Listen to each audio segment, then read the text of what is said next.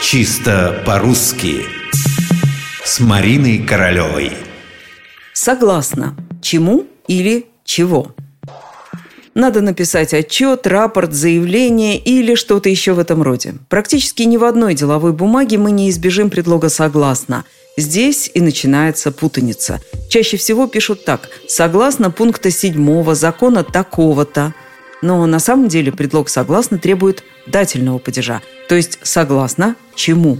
Согласно закону о правах потребителей требую выплатить мне компенсацию за просроченный товар.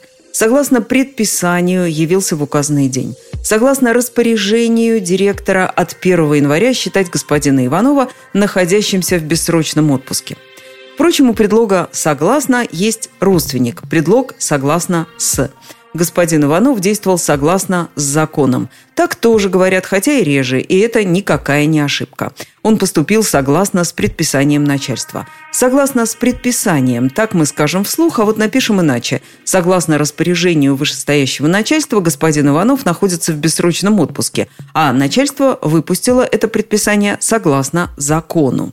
Вот так и только так, согласно правилам, ведет себя слово «согласно». Что же касается его происхождения, то этимологический словарь Фасмера прилагательное «согласный» ведет от старославянского, а туда оно попало как калька с латинского «консонанс».